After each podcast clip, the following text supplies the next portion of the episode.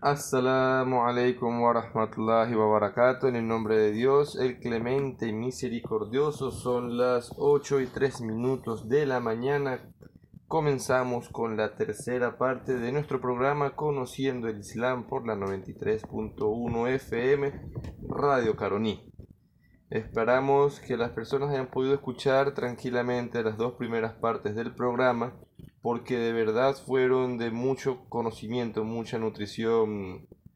Esperemos que inshallah esta segunda tercera, esta tercera y cuarta parte del programa no pierdan la pista porque viene lo más bonito de la historia del profeta Isa, Jesús alayhi salam. Y vamos a responder la pregunta de la persona que quedó al aire. O sea, la pregunta fue la siguiente. Hoy, es el nacimiento del profeta Muhammad, la paz y las bendiciones de Allah sean con él. Entonces es permitido para los musulmanes y no musulmanes celebrar el cumpleaños con fin que no sea religioso, simplemente alegrarnos por un día más de vida, un año más de vida. Hermano Omar, ¿tienes la respuesta, inshallah? Bismillah, alhamdulillah, wa salatu wa salamu ala rasulillah. Alhamdulillah, alhamdulillah, y un millón de alhamdulillah, gracias a Dios Todopoderoso por todas las cosas bellas que nos ha dado en esta vida. Gracias a Dios Todopoderoso por la salud que siempre mantiene nuestro cuerpo saludable y aquellas personas que no tienen salud, que siempre viven con dificultades en épocas de su vida. La persona también tiene que decir alhamdulillah porque ciertamente todo persigue un propósito en esta vida. La persona que tiene, que, que tiene salud en este momento, que puede caminar, que puede respirar tranquilamente, que puede elaborar, que puede abrazar a su familia, que puede disfrutar con sus seres amados, tiene que decir alhamdulillah. Y la persona que no puede hacerlo tiene que decir alhamdulillah porque ciertamente las pruebas de los creyentes son diferentes. Y el destino de cada creyente y las cosas designadas en este mundo son diferentes. ¿Ok? Respecto a esta pregunta, esta pregunta, esta pregunta, la verdad que un poquito complicada de responder desde el punto de vista del Islam, pero vamos a hacer, inshallah, eh, vamos a tratar de responder de la mejor manera posible, basándonos en el Sagrado Corán y en los dichos del profeta Muhammad sallallahu alaihi wasallam. Eh, ciertamente, si nos vamos desde el punto de vista rígido de la religión, desde lo que es permitido y lo que está permitido, lo que está prohibido, ciertamente no existe ningún lazo o que permita al creyente, al musulmán, hablando desde el punto de vista del Islam, o un dicho del profeta Muhammad sallallahu alaihi wasallam de que nos hable de que tenemos que celebrar el nacimiento o repetir esta celebración año tras año del nacimiento de una persona. No tenemos desde ese punto de vista en la religión no tenemos nada que nos autorice a eso. Sin embargo, tenemos por parte del Sagrado Corán y de los dichos del profeta Muhammad sallallahu alaihi wasallam el compartir con la familia, o sea, el convivir con la familia, el ser buen padre para buen padre en la familia, ser una buena madre. Están los conceptos de la convivencia entre la familia.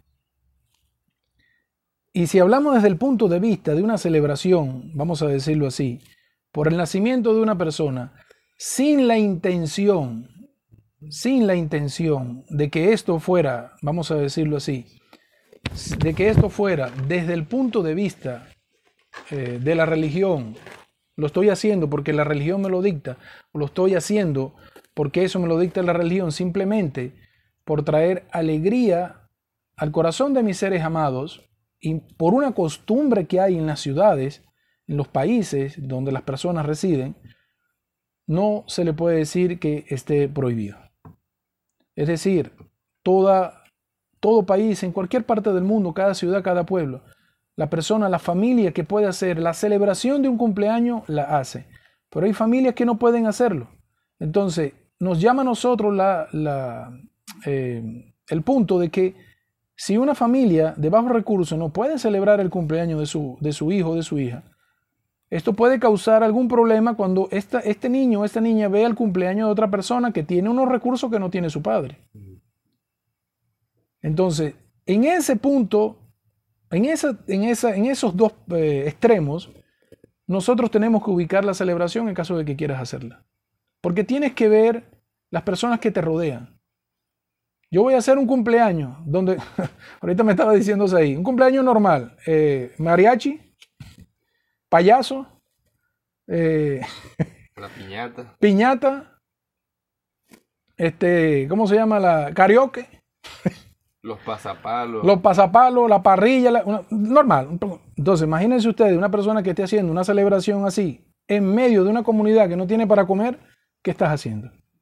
Entonces, estamos llamados a la reflexión de las cosas que queremos poner en práctica, cosas sencillas. Recuerde que el musulmán, se, una de, de las características de ser musulmán, y cualquier persona que cree en Dios, es de ser recatado, humilde y sencillo.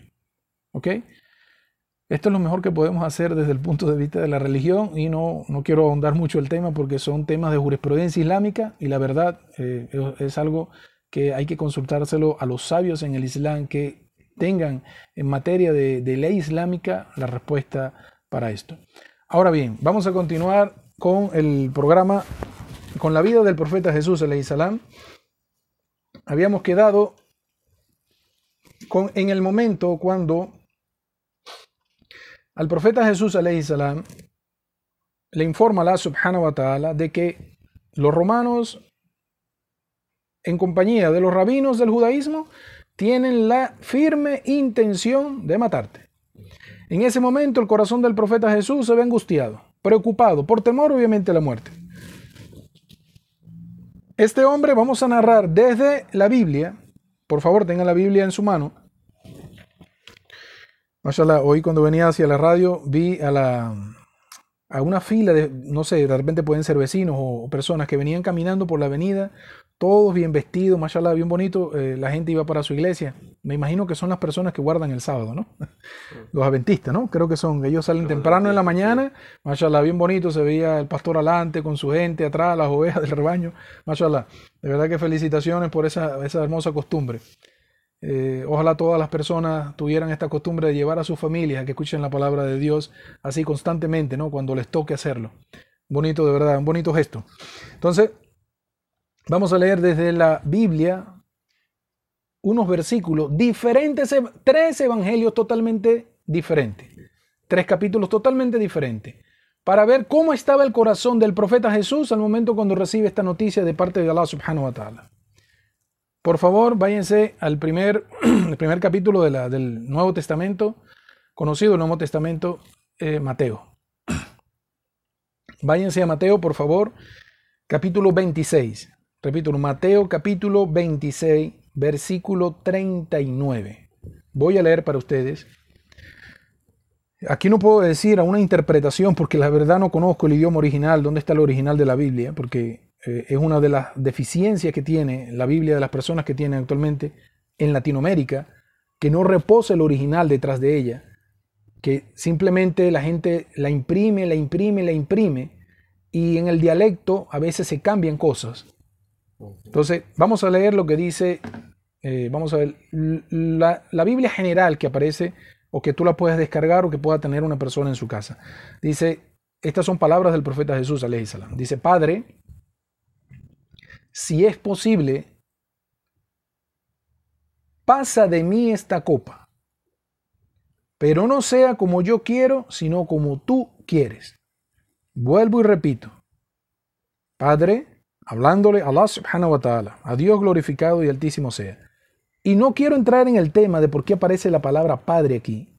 Sí, ese no es tema de ahora, lo podemos tocar en otro. Lo que quiero es demostrarle a ustedes desde la Biblia el corazón del profeta Jesús lo que estaba deseando o la súplica que estaba haciendo.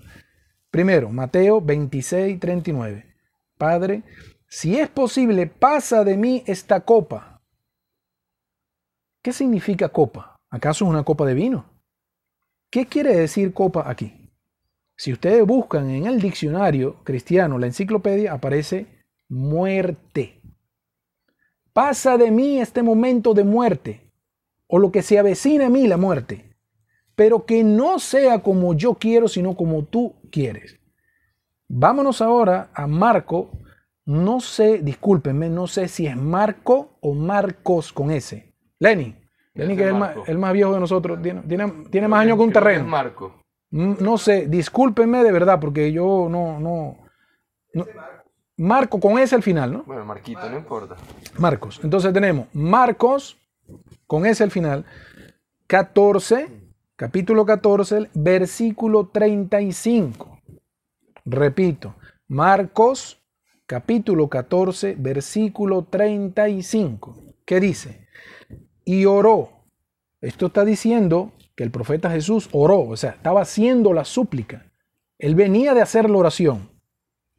Oró que si fuese posible, ¿a quién le está orando? ¿A quién está haciendo la súplica? Allah subhanahu wa ta'ala. Dios glorificado y altísimo sea. Que si fuese posible, pasase de él aquella hora. ¿A qué se refiere la palabra hora?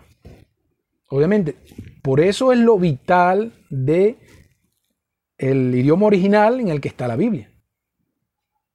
Porque aquí vienen las interpretaciones. Hora en el diccionario también se refiere a muerte.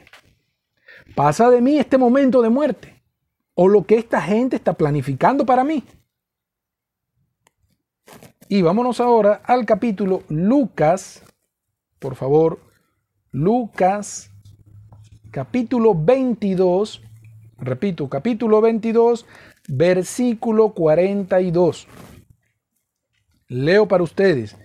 Repite, Padre, le está haciendo oración a Allah subhanahu wa ta'ala.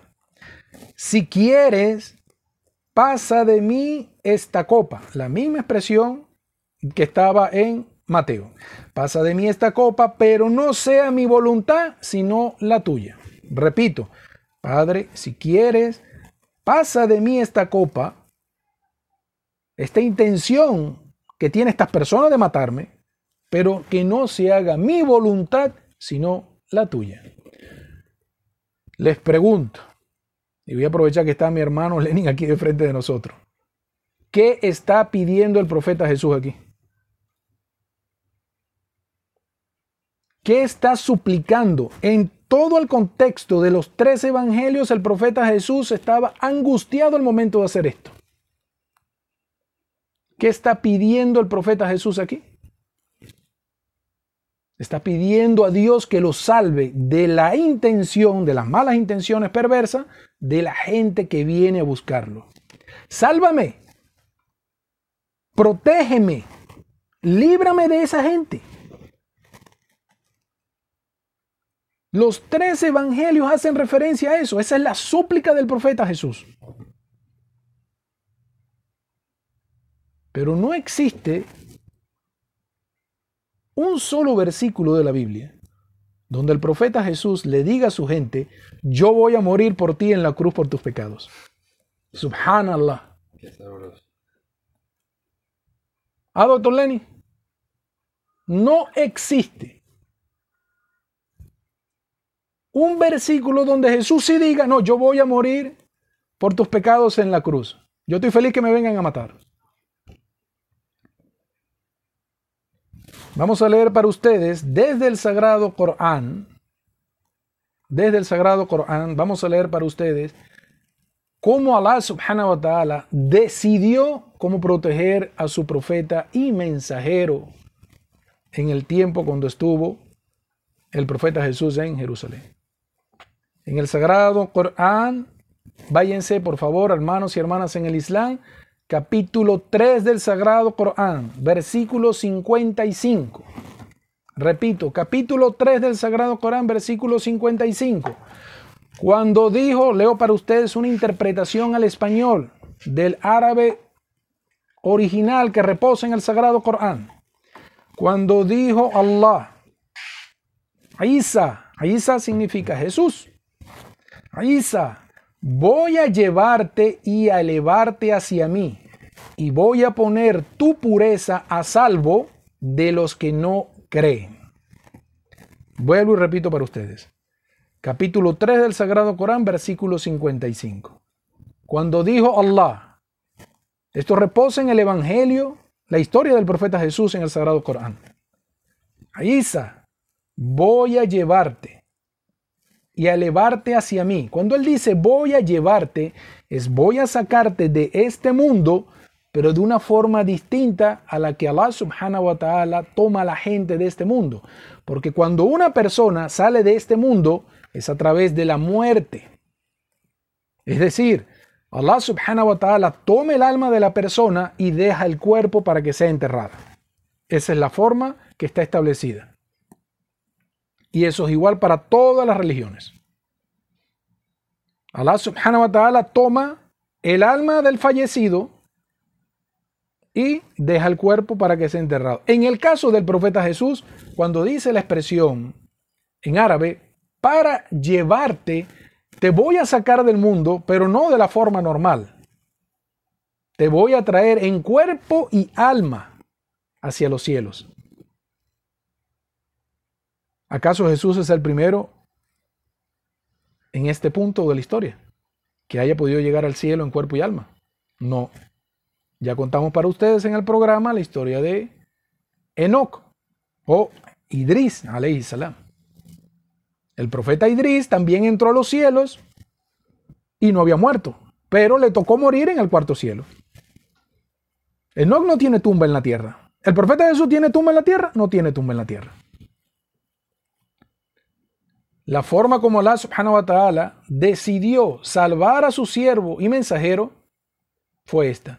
Tomó al profeta Jesús con los ángeles, envió a los ángeles para que lo tomaran y él salió por una parte del techo de la habitación donde estaba en presencia de las personas que pudieron ver el milagro.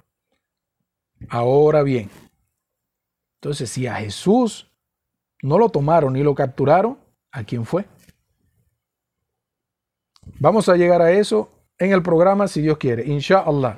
No nos vamos a apresurar todavía. Lo importante es saber que el profeta Jesús nunca fue capturado, nunca fue torturado y nunca se le dio muerte. Y vamos ahora a presentar para ustedes, en lo que nos queda de esta media hora,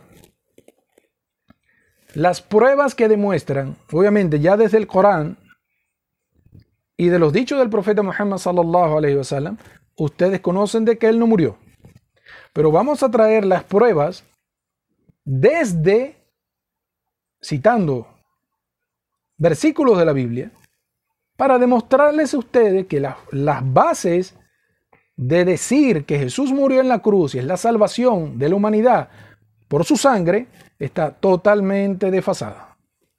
Espero que se concentren conmigo. Vamos a aprovechar el, mashallah, el tiempo que nos, eh, que nos queda. Eh, vamos a empezar de, de, estas pruebas que vamos a presentar con ustedes. Vamos a presentarles a ustedes.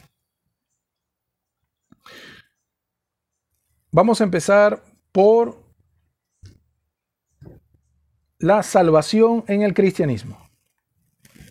La primera prueba que vamos a presentar a ustedes de que el profeta Jesús salam, no pudo haber muerto en la cruz, como mencionan, es la salvación, el concepto de la salvación en el cristianismo. Menciono para ustedes. ¿Cuál es el concepto de la salvación para un cristiano? Decir, la salvación, mi salvación está en que Jesús murió en la cruz por mis pecados. Por eso yo tengo que morir en Jesús. Ese es el criterio que tienen los cristianos cuando hablan de salvación. Tú le preguntas, ¿cuál es la salvación? No, mira, Jesús murió en la cruz para librar a la humanidad de los pecados. Ok, ese es él, nosotros le respetamos, ok, ese es tu criterio, pero estamos aquí para hablar sobre ese punto. Como ya mencionamos anteriormente, vamos a partir del punto de vista de lo que dijo el profeta Jesús, salam, en la Biblia, en Mateo 5:17, que ya lo habíamos hablado anteriormente, cuando dijo, no penséis que he venido para abrogar la ley ni los profetas, he venido para confirmarla. Es decir, en la época del profeta Jesús, salam, la Torah del profeta Moisés estaba totalmente vigente. ¿Quién derogó Esta ley no fue el profeta Jesús. Fue un hombre que vino más de 100 años después, llamado Pablo, que ni conoció a Jesús, ni a sus compañeros. Él fue el que abolió esto. El nuevo pacto. El nuevo pacto. Eso no es palabra del, del, profeta Jesús, no es enseñanza del profeta Jesús, mucho menos es la palabra de Dios. Esta es la idea de una persona que se sentó a escribir una religión a sus caprichos. Por eso él dice, por eso él dice en todos los libros que escribió, que si Jesús no murió en la cruz, entonces la religión no tiene sentido, el cristianismo. Está dicho por él allí. Lo pueden buscar y ustedes lo conocen. Vamos a partir de, volvemos al tema, vamos a partir desde el punto de vista, desde que la Torah está vigente en la época del profeta Jesús. Vamos a citar para ustedes desde la Torah, porque entendemos que la Torah es el libro sagrado que estaba vigente al momento y el Evangelio vino a completar la Torah.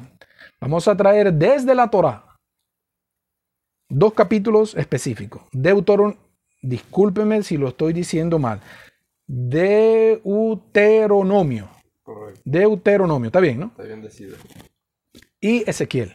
Dos capítulos de lo que llaman nuestros amigos del cristianismo el Antiguo Testamento. Deuteronomio capítulo 24 versículo 15. Repito, Deuteronomio capítulo 24 versículo 15. Es muy probable que la referencia que yo les dé de repente en alguna, vamos a decirlo así, en alguna Biblia sea un número y en otra Biblia sea otro número. Recuerden que ustedes tienen Biblias distintas todos ustedes. ¿Ok? Entonces, simplemente busquen la referencia que les estoy dando. Si no la consiguen, por ahí anda. Por esos números anda. Deuteronomio 24:15. Los padres, esto es una ley que Jesús vino a confirmar. Los padres no morirán por los hijos, ni los hijos por sus padres. Cada uno morirá por su pecado. Vuelvo y repito para ustedes. Deuteronomio 24:15. Los padres no morirán por los hijos, ni los hijos por sus padres. Cada uno morirá por su pecado. Y en Ezequiel capítulo 18, versículo 20, repito, Ezequiel capítulo 18, versículo 20 del Antiguo Testamento, dice, el Hijo no llevará el pecado del Padre, ni el Padre llevará el pecado del Hijo.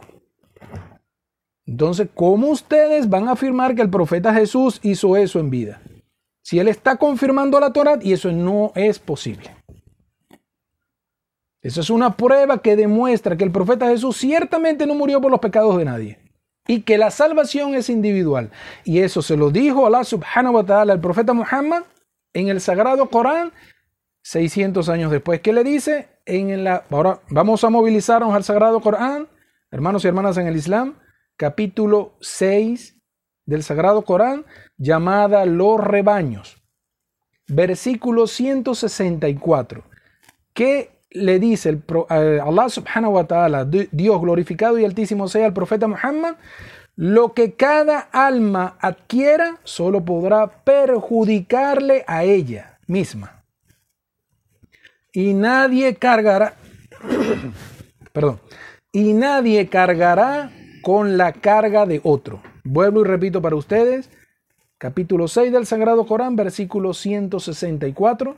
Lo que cada alma quiera solo podrá perjudicar a ella misma y nadie cargará con la carga de otro. Es decir, nadie va a pagar por los pecados de otros. Subhanallah. Entonces, nos quedan, bueno, nos quedan como tres minutos, pienso. Tres minutos para la... Entonces, si la salvación de la persona, del alma, de lo que tanto queremos salvar para que vaya al paraíso, no se encuentra en esto de la crucifixión, entonces, ¿cuál es la salvación del Evangelio? En el Sagrado Corán, Allah subhanahu wa ta'ala le revela al profeta Muhammad lo que les dijo el profeta Jesús a la gente con respecto a la salvación.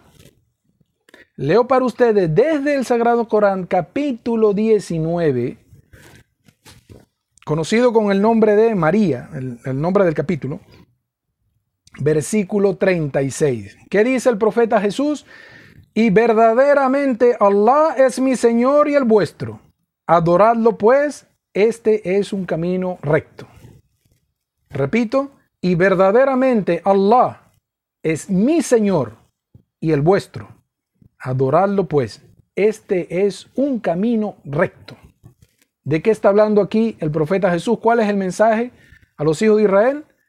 El monoteísmo es la salvación. La creencia en Dios Todopoderoso es la salvación.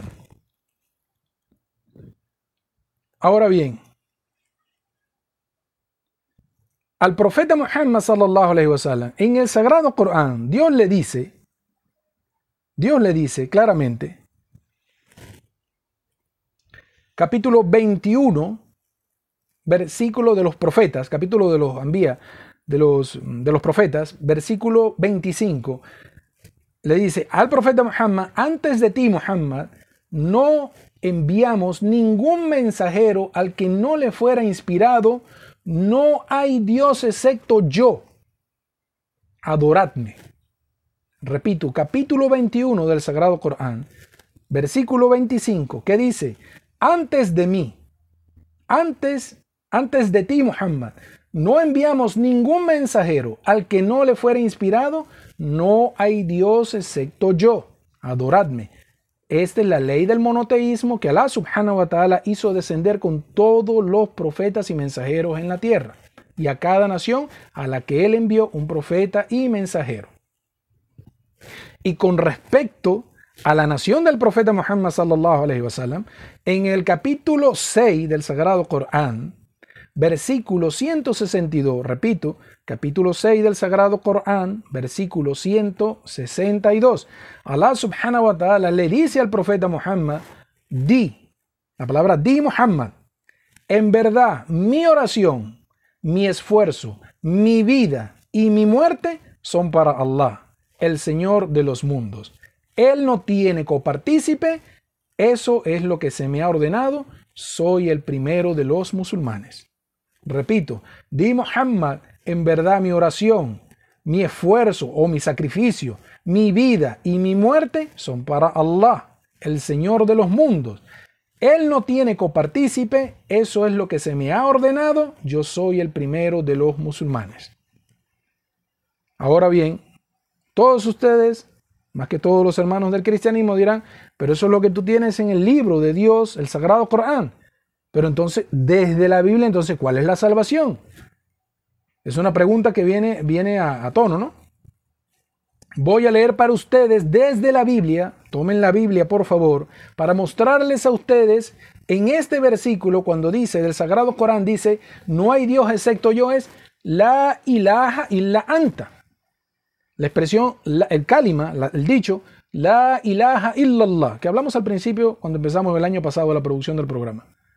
No existe otro Dios sino Allah. Ese es el monoteísmo, la expresión de la unicidad de Dios. Vamos a, mostrar, a mostrarle desde la Biblia dónde tienen ustedes eso y esa es la salvación que está allí en la Biblia. Que es la misma salvación que se demuestra en el Sagrado Corán, no es a través de la crucifixión. Mateo 19, versículo 16 y versículo 17. Repito, Mateo 19, versículo 16 y 16 y 17. Entonces vino uno y le dijo, maestro bueno, ¿qué bien haré para traer, para tener la vida eterna? Esto fue el caso de un hombre de entre los hijos de Israel que le hizo una pregunta al profeta Jesús acerca de la salvación. Maestro bueno, ¿qué tengo que hacer en esta vida para obtener la vida eterna? Para salvarme del fuego del infierno y entrar al paraíso. Palabras del profeta Jesús. ¿Por qué me llamas bueno? Ve lo que le dice. ¿Por qué me dices bueno a mí? No hay ningún bueno sino Dios. ¿No lo tienen ahí reflejado? Vamos a un, un minutico o medio minutico y listo. Y vamos al último corte. Dice, ninguno hay bueno sino Dios. Mas si quieres entrar en la vida, o sea, la vida eterna, que es el paraíso, guarda los mandamientos. Por eso el Antiguo Testamento no puede estar abolido, porque el profeta Jesús te está enviando constantemente al Antiguo Testamento. Te está diciendo, guarda los mandamientos. ¿Cuáles son los mandamientos? No matarás, no adorarás a otros que no sea Allah, no, no fornicarás, no robarás. Eso está en el Antiguo Testamento. Vuelvo y le repito, le dice, ve lo que le dice el profeta Jesús, no hay bueno sino Allah. Ese es el único Dios que existe. Ahí está, la ilaha illallah. Lo tienen ustedes allí. Y más abajo, en otro, vamos a decirlo así, en otra enseñanza del profeta Jesús, Juan 17.3, y con esto nos vamos a un corto del programa, y esta es la vida eterna. Juan 17.3, repito, y esta es la vida eterna, o sea, eh, para alcanzar el paraíso, salvarse del infierno, que te conozcan a ti, el único Dios verdadero, Allah, y a Jesús a quien has enviado, y que Jesús es un mensajero de Dios. Señores, esta es la primera prueba. Cuando vengamos al corte del programa, vamos a seguir con otras pruebas más que solidifican todo lo que hemos hablado acerca de la supuesta crucifixión del profeta Jesús, alayhi salam. ¿Cuánto nos va a decir? Entramos en la cuarta y última parte del programa Conociendo el Islam. De verdad que ha sido un programa de mucho, mucho conocimiento. En conclusión, en cuanto al cumpleaños, a la celebración de cumpleaños, si no es una celebración con final religioso, se puede hacer un pequeño compartir.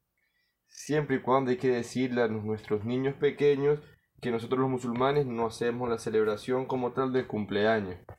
Simplemente podemos hacer un compartir, picar una tortilla, que los niños brinquen, jueguen y listo. Igualmente podemos hacer súplicas por las personas, no solamente no solamente el día de nacimiento o el día de su cumpleaños, sino durante todo el año. Y hacerle énfasis a los niños desde pequeños que nosotros los musulmanes tenemos dos festividades religiosos que son la celebración de final del Ramadán y la celebración de sacrificio Eid al-Adha, que es cuando termina el Hajj, e Eid al-Fitr, que es cuando termina el mes de Ramadán.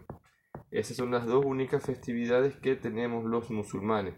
Pero siempre es bueno hacer ser detallistas con los niños, con los adultos, con los ancianos durante toda la vida.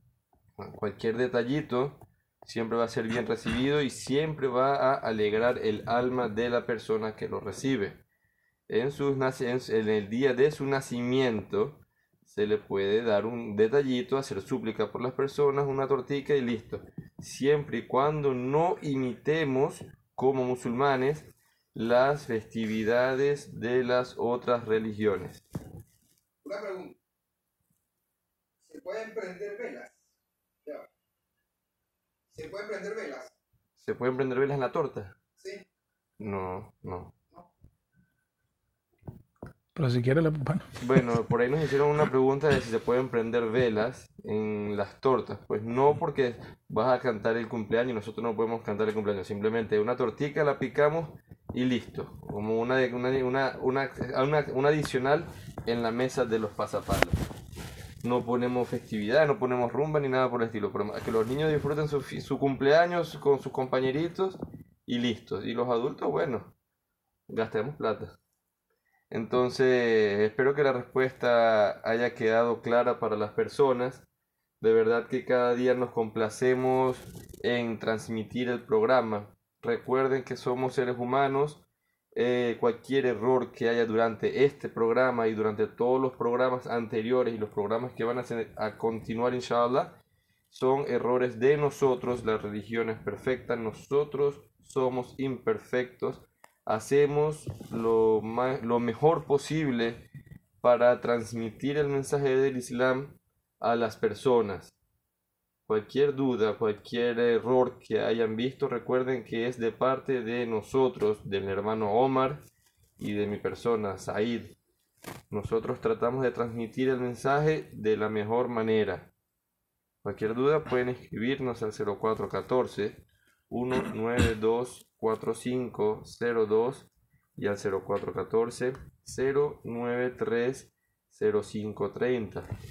Pueden escucharnos por Google Podcast Conociendo el Islam y por Instagram conociendo el islam.bzla. Voy a dejar que el hermano Omar, inshallah, continúe con el tema. Y al finalizar hablaré, hablaré un poquitico sobre las clases de árabe que está dictando nuestro hermano Murad en la mezquita. Assalamu alaikum.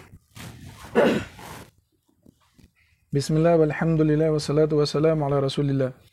Alhamdulillah, nos ha rendido el programa. En la mañana pensé, de verdad, personalmente, que no me iba a dar tiempo a explicar todo esto.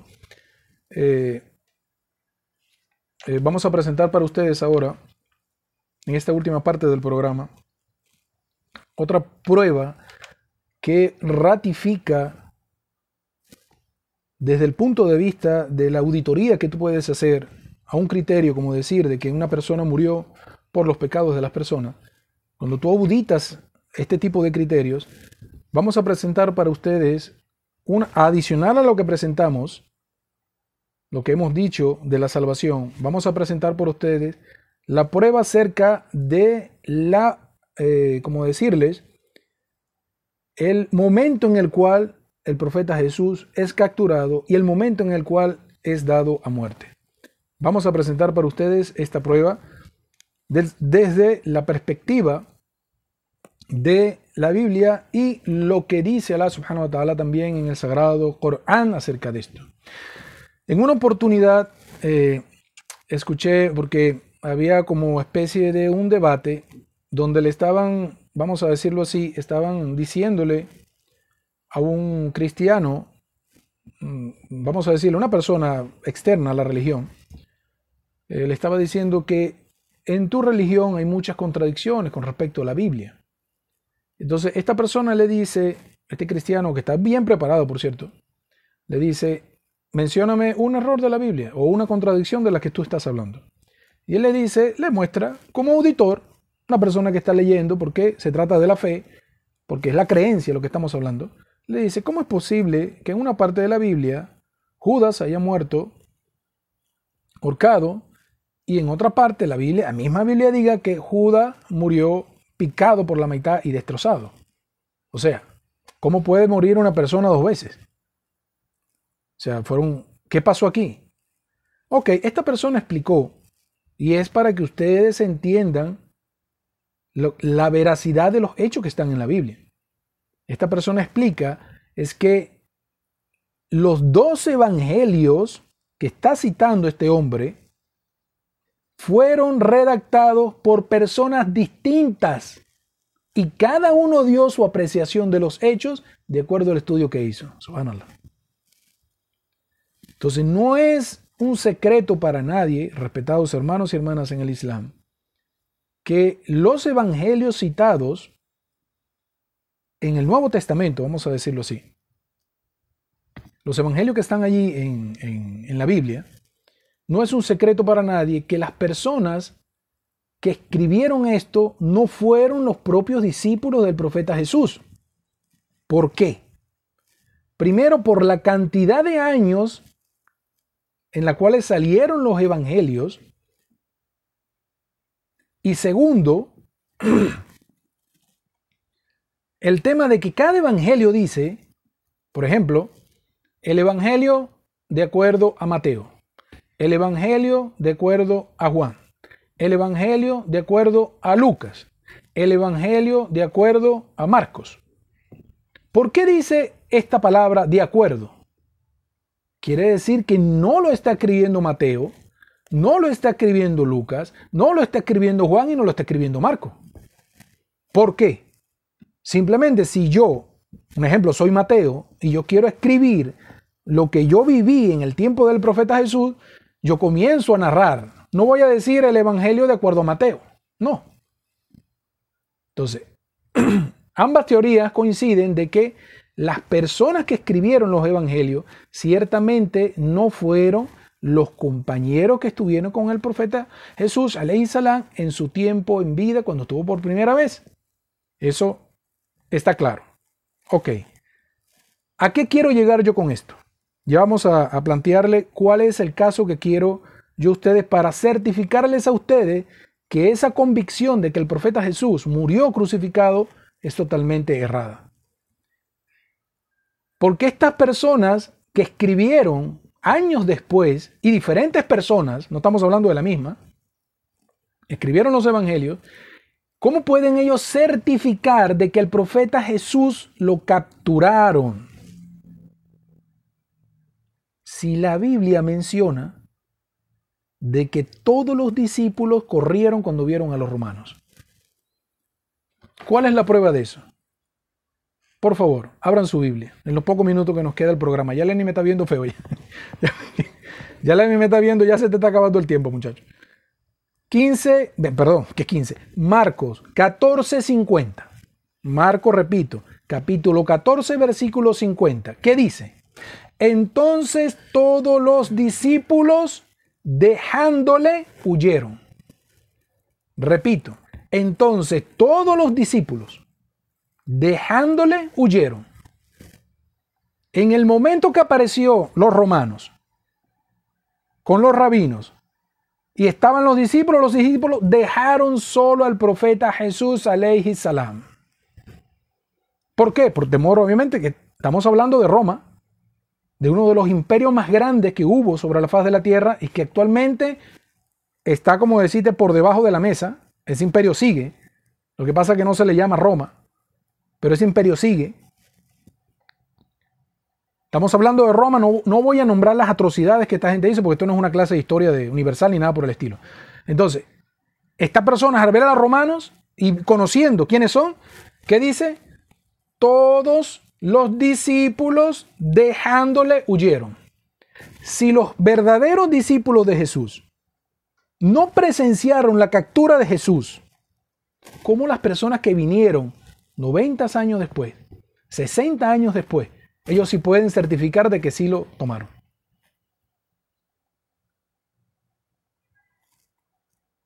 Esto no puede ser una evidencia que sustente de que ciertamente la persona que estaba allí recibiendo todos los castigos haya sido Jesús.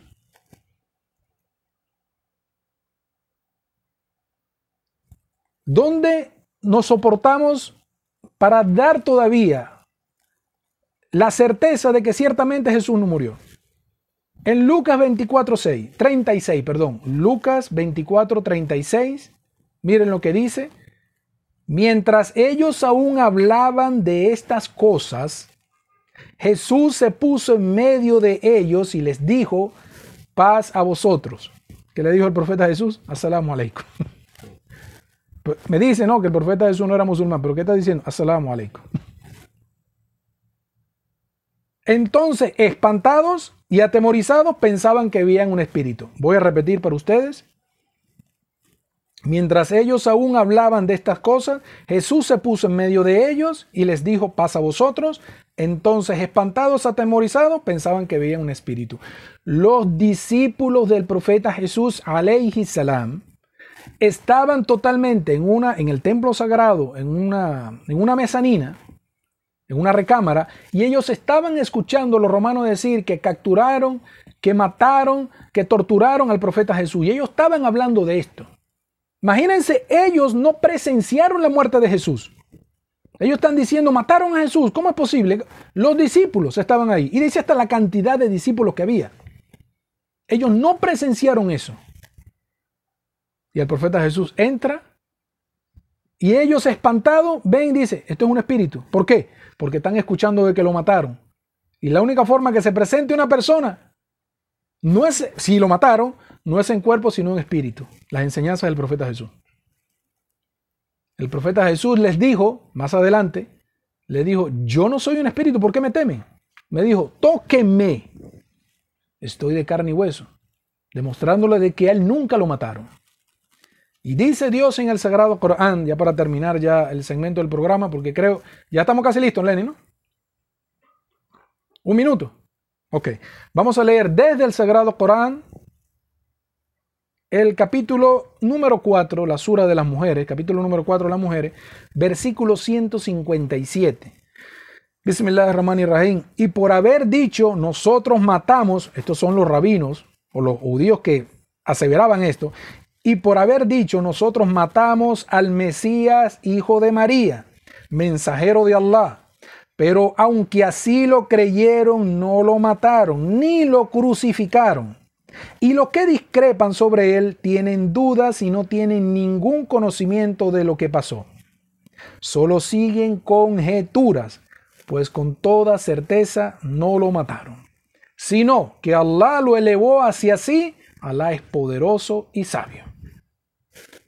Volvemos a hacer por tercera vez la pregunta en el programa, que obviamente lo vamos a explicar en el otro programa porque ya no hay chance. ¿A quién crucificaron entonces? Señores, de verdad, eh, espero que les haya gustado el programa. No queda más de nuestra parte que con el compromiso de continuar. Pienso que algunas pruebas más acerca de que el profeta Jesús no murió y seguir la historia cuando el anticristo ve al profeta Jesús y lo que siguen adelante en las señales de los tiempos finales. Espero eh, que pasen un feliz fin de semana con sus familiares y queridos y nos estamos viendo, inshallah, la próxima semana. Assalamu alaikum wa rahmatullahi wa. Hermano, de verdad que fue un honor para nosotros estar aquí el día de hoy. Este, quería informar sobre un curso de árabe que están dando en la mezquita de Yara Yara. Nuestro hermano Murad Morado, él es de Murad Kasab. Él es nativo de Siria, está dando clases de árabe en la mezquita de Yara Yara, en la mezquita Al-Hidayah. Las personas que estén interesadas en asistir al curso, tiene un costo de 20 dólares, son invitados. Mensual. Mensual. Son los lunes, miércoles y viernes. Curso de árabe avanzado. Y el hermano Omar y yo estamos para darle clases de religión a las personas que quieran asistir sin ningún costo. Pueden escribirnos para mayor información al 0414 192 4502 y al 0414 093 0530. Recuerden que el, programa se está transmitiendo todos los sábados de 7 de la mañana a 9 de la mañana por la 93.1 FM Radio Caroní. Espero les haya gustado la información de hoy. Se nos avecina las festividades decembrinas. Ya tenemos que ir preparando inshallah material para esos días en que hay en cuanto con el, con el Islam. De verdad, este programa para mí siempre es satisfactorio poder transmitir el mensaje del Islam a muchas personas. Esperamos, inshallah, volvernos a oír el sábado que viene, que Dios nos dé salud, nos dé vida a todos y nos dé mucha guía, inshallah. Assalamu alaikum wa rahmatullahi wa barakatuh. Quiero agradecer a mi amigo Lenin Lira, quien siempre estuvo con nosotros en los controles al ingeniero Rider Quintero, que es el director de la emisora, a la licenciada Marcia Borges, a mi compañero fiel Omar Vázquez y Said del Neser, que es que les está hablando. Alhamdulillah, mi hermano Omar Vázquez no ha faltado ningún sábado. Mi compañero fiel, mashallah. Yo, por, por temas de familia, temas de salud, me he ausentado varios sábados Alhamdulillah cuento con mi hermano Omar que siempre está para transmitir el mensaje del Islam. Barakallahu fik, hermano. Que Allah te recompense con el paraíso, inshallah. Nos vemos, nos volvemos a ver, inshallah, el sábado que viene. Assalamu alaikum. Pasen un feliz fin de semana. Los dejamos al aire. Mashallah.